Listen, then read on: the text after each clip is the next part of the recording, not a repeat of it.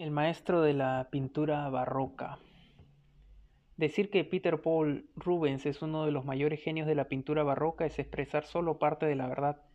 Habría que agregar que al contrario de la mayoría de sus colegas pintores fue una personalidad polifacética, un hombre de una vasta cultura que dominaba varias lenguas, incluyendo el latín, un humanista y hasta un político y diplomático que participó en varias e importantes negociaciones internacionales. El pintor, escritor y diplomático francés Rogers de Pires lo describe de la siguiente manera.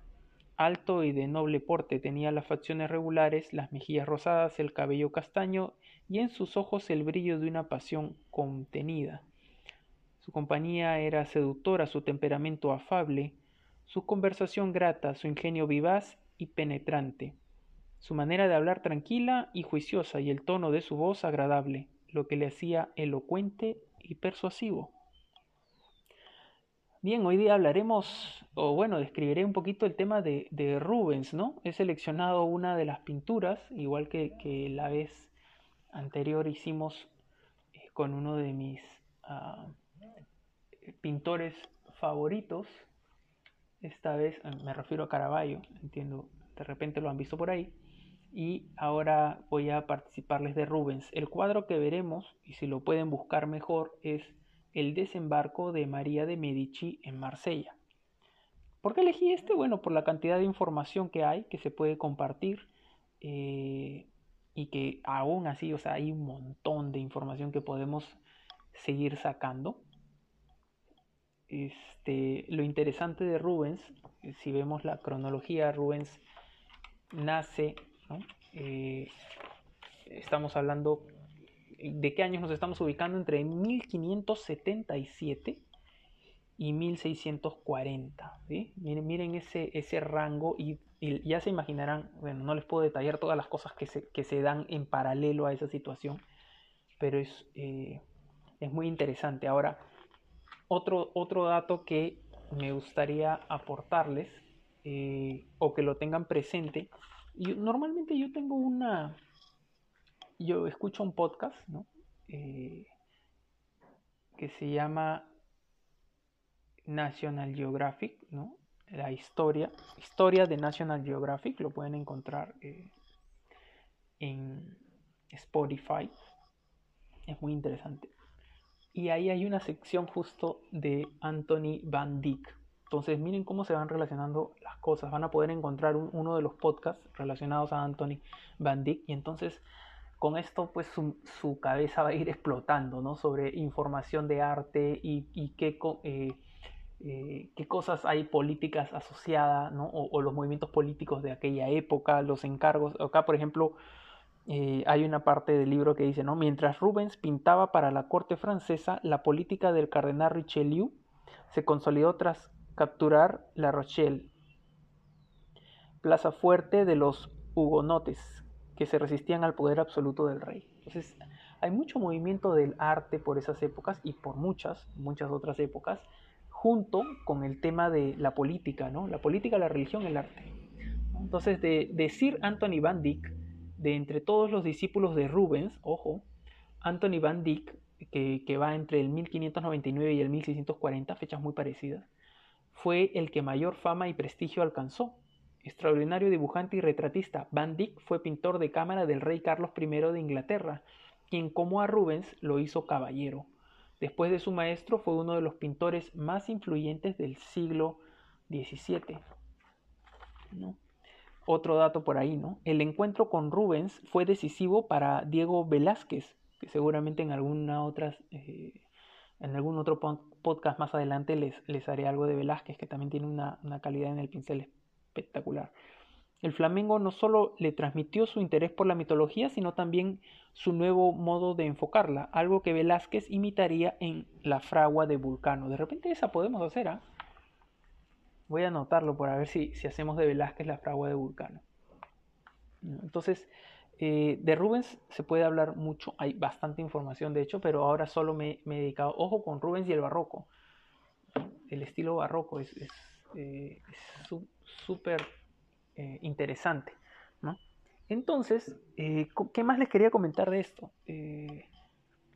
esta colección que tengo, la que, en la que tengo a Rafael, Tiziano, Caravaggio, Velázquez, Rembrandt, Degas, Gauguin y Cézanne. Pensé que tenía... Ah, sí, tengo Tiziano. ¿ah? Y Rubens. Eh, la compré hace menos de un año. Y, que, cuál es el... Acá tengo dos datos más, ¿no? Dos datos más. Eh, la colección era más amplia, ¿no? Eh, pero pasa lo, común, creo yo. Eh, cuando pregunté si, si tenían toda la colección, me dice, uy, no, ya no la tengo completa, me dijeron. Tengo estos. Y lo compré toditos, ¿no? O sea, le dije, no, dame todos los que tengas. ¿Qué pasa? Que, justo saben cuáles son los que faltan. Ah, falta Da Vinci, ¿no? Miguel Ángel. Eh, ¿Cuál otra más? Ay, se me fue el nombre de este, de este pintor. Ah, oh, Van Gogh. Ahí está, a veces se me va. Entonces la gente es muy dada a decir, ay no, Da Vinci, Van Gogh y, Miguel Ángel, ¿no? Y entonces pierden, ¿no? Pierden, pierden oportunidades de muy buenos, eh, muy buenos pintores y, uno disfruta bastante con este tema. En particular yo creo que eh, la gente a veces se encierra en ciertos, en ciertos pintores y no, no ven o no profundizan eh, en el género y más, ¿no?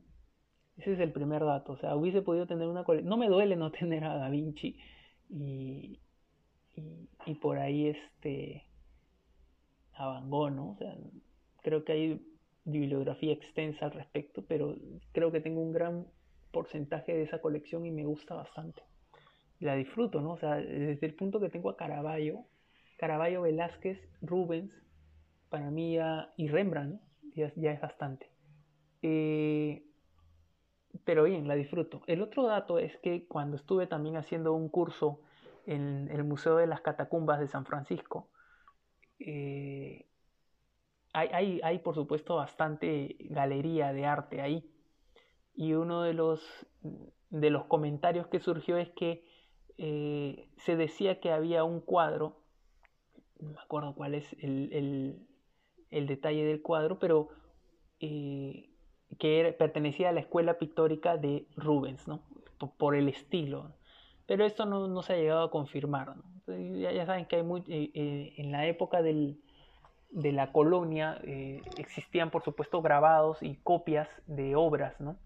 Entonces, seguramente alguien en alguna inspiración logró, por supuesto, con una muy buena destreza, hacer copias de estos cuadros, sin que, sin que de verdad ese lienzo haya estado en, la, eh, en los talleres de este artista. ¿no? Con esto, con esto no, quiero decir que, lo haya pintado el mismo Rubens, sino de que haya pertenecido a alguno de sus alumnos que tenía eh, esa influencia. ¿no? Entonces, bien, creo que como introducción eh, vean ese, ese tema del desembarco de María de Médicis en Marsella y puedan disfrutar también la lectura.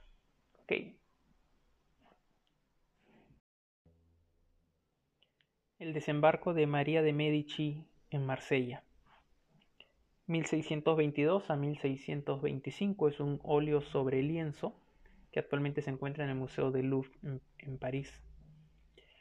En 1621, la reina madre de Francia, María de Medici, invitó a Rubens a viajar a París para encargarle la decoración de la galería principal de su residencia, el Palacio de Luxemburgo.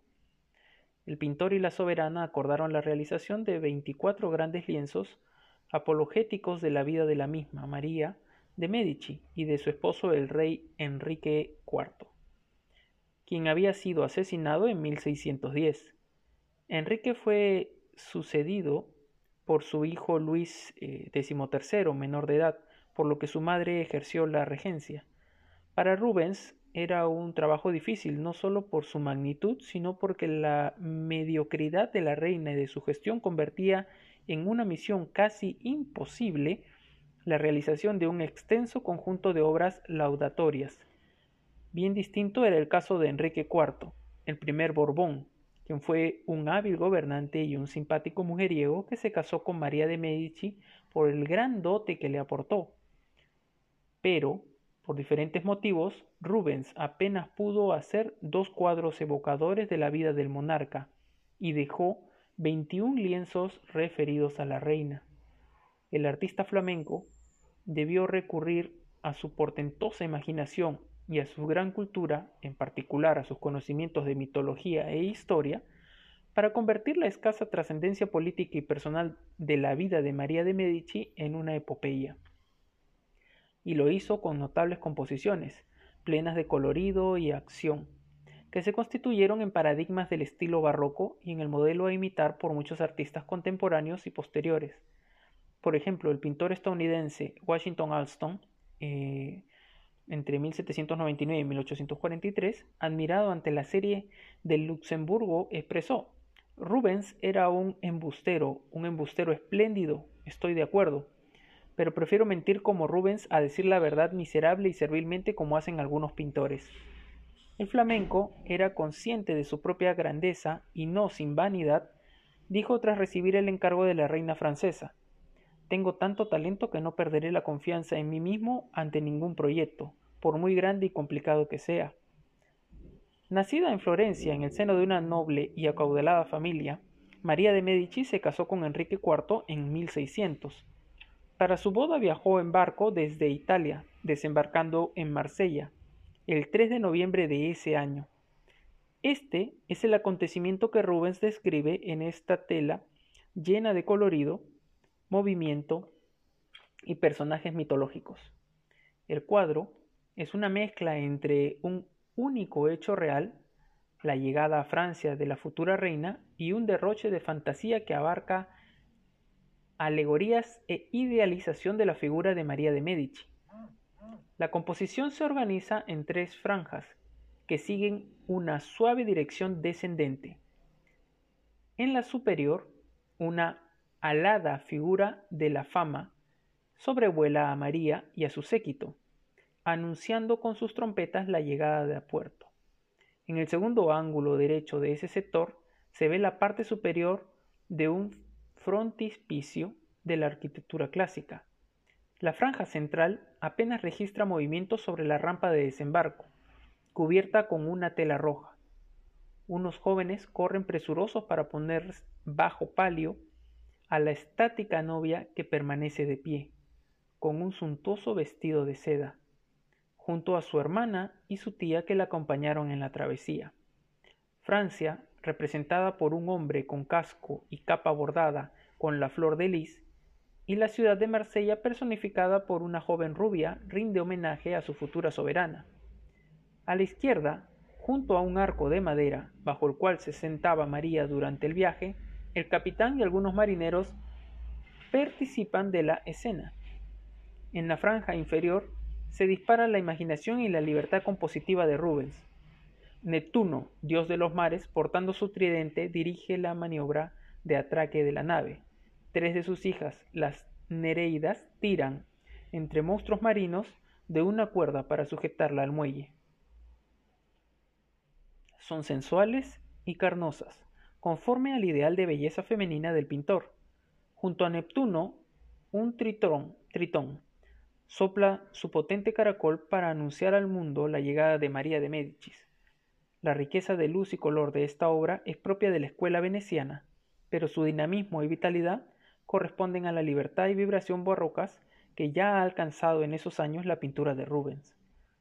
La pincelada es suelta y enérgica, pero también delicada y detallista en las figuras, los atuendos y los sectores del cuadro que así lo requieren. Entonces, como ya hemos hecho antes, eh, vamos a repasar algunos detalles de la pintura. Yo para esto les recomiendo tenerla eh, cerca o poder visualizarla, como seguramente ya les he precisado antes. Y vamos a empezar por el sector eh, inferior derecho, donde se puede ver a una mujer de espaldas, ¿no? Propiamente Nereida Morena, la Nereida Morena. La Nereida, que está de espaldas al espectador, se ajusta a los cánones de belleza de Rubens, pero es morena. En su pálida piel, el artista distribuye manchas grises como es habitual en sus desnudos. Es notable cómo ágil, la ágil pincelada describe el movimiento y la espuma del agua que la rodea. La siguiente sección de la pintura es en la parte superior, eh, donde se ve esa figura eh, con trompeta, que es la alegoría de la fama. La figura de la fama con sus trompetas, sobrevolando la escena, es por sí sola una obra maestra. La pincelada solo se carga en sus alas, pero en el cuerpo es de extrema ligereza y agilidad, dándole un aspecto abocetado. Las veladuras que la cubren demuestran la pericia de Rubens en ese periodo de su carrera. El tercer segmento a, revisar es justo donde está eh, la novia, ¿no? María de Medici. Eh, fijémonos, ¿no? La recepción de la reina. La altivez de María de Medici contrasta con la pleitesía que le rinden los representantes de Francia y Marsella. Quizás es una ironía de Rubens, la potencia se inclina ante la mediocridad. Fuerte, ¿no? El, siguiente segmento de la pintura que vamos a revisar es justo eh, esa parte estructura, estructural, eh, esculpida, digamos, eh, debajo del el hombre de bigote y que tiene la cruz eh, en el pecho. Está al, medio del lado izquierdo, digamos, ¿no? en la parte central del lado izquierdo, que se, se, reconoce como la nave. ¿no? La nave. El pincel de Rubens demuestra su precisión al describir las figuras y adornos labrados. Elegir motivos clásicos quizá fue un reconocimiento al origen italiano de la reina. Por último, las dos mujeres en la parte inferior ese sector en la parte central inferior. Las nereidas rubias, se encuentran al costado del, del primer sector que revisamos. Las dos nereidas rubias que tiran de una soga para sujetar la galera al muelle constituyen un resumen de las concepciones pictóricas de Rubens. Los cuerpos generosos se corresponden con su ideal de belleza femenina. Además, la posición de las nereidas de frente y perfil y sus posturas forzadas brindan el movimiento enérgico propio del barroco. Las ágiles pinceladas las dotan de una gran expresividad y también les confieren la iluminación que Rubens aprendió observando las telas de Tiziano. Ojo con eso. Y, vamos dando vueltas a esto, ¿no? Ok. Una precisión. La quintesencia del barroco, ¿no? La mitad inferior de este lienzo ejemplifica la quinta esencia del barroco de Rubens, en una escena plena de agitación y fuerza que contrasta con la ceremonia en la parte superior. El pintor flamenco ofreció una gran novedad de que tuvo muchos seguidores. Imprime a los robustos cuerpos de las tres Nereidas un acentuado dinamismo, algo hasta entonces inusual en la representación de la figura femenina. Eso fue Rubens uno, uno, por supuesto, de los cuadros de Rubens. Rubens fue un, pintor prolífico. Y, y la verdad es que,